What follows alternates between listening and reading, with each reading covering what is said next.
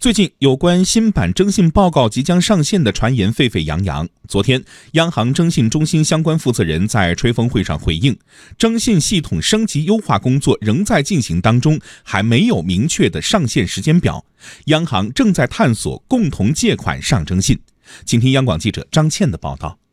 信用报告已成为反映企业和个人信用行为的经济身份证。目前，个人和企业征信系统已采集九点九亿自然人、两千五百多万户企业和其他组织的信息。为更好地满足金融机构和社会各界的征信需求，央行征信中心适时启动了新一轮的系统升级优化工作，也就是各界所说的“二代征信系统建设工作”。而对于二代征信系统上线的具体时间，央行征信中心副主任王小磊透露，目前还没有明确的上线时间表。从目前来看的话呢，二代的系统升级优化工作仍然在进行当中，并没有明确的上线的时间表。此次的这个系统的优化升级的话呢，重点呢是提升系统的性能，改进产品加工和服务的方式，完善系统管理。同时的话呢，也优化信用报告的内容和展示方式，提高系统的运行效率和服务效率，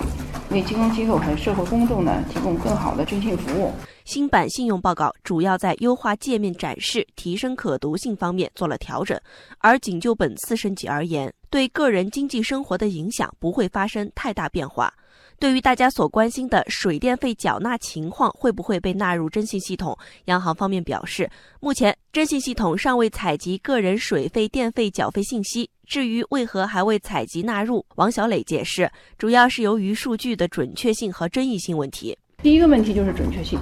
你们家的水电燃气表名下是不是你们自己，还是你们租的房子？还款的记录以及逾期还款的这个记录，是不是准确的能够记录在当事人的这个名下？第二个方面呢，就是说数据的可争议性，我没有还款，是不是由于你先期提供的服务不到位造成的？同时，对于离婚后不会享有首套房资格的传言，央行征信中心回应此传言并不准确。王小磊说，新版信用报告虽然增加共同借款信息采集内容，但共同借款的认定是基于金融机构与借款人合同中所明确的借款人信息。比如说一笔贷款啊，它有可能是夫妻，有可能是孩子跟父母，那么同样的这笔贷款的话呢，它都会展示到。啊，这个借款主体名下有两个就展示在两个人名下，有三个就展示在三个人名下。所以呢，比较现在的这个报告来说，我们只是以一种更直接的方法来展示的。对于呢，以后可能会因为离婚呐，可能会由于其他关系等等，假如原有的借款合同的这个借款主体发生变化以后，那么我们会根据金融机构报送上来的这个信息啊，及时的更新的。此外，新版个人信用报告将设计展示五年还款记录。王小磊说，个人信用报告展示五年还款记录，是为了更好地展示信息主体的信用状况，帮助公众积累信用财富，促进获得融资。实际上呢，就是说把你过去的这个良好的这个记录进一步增强，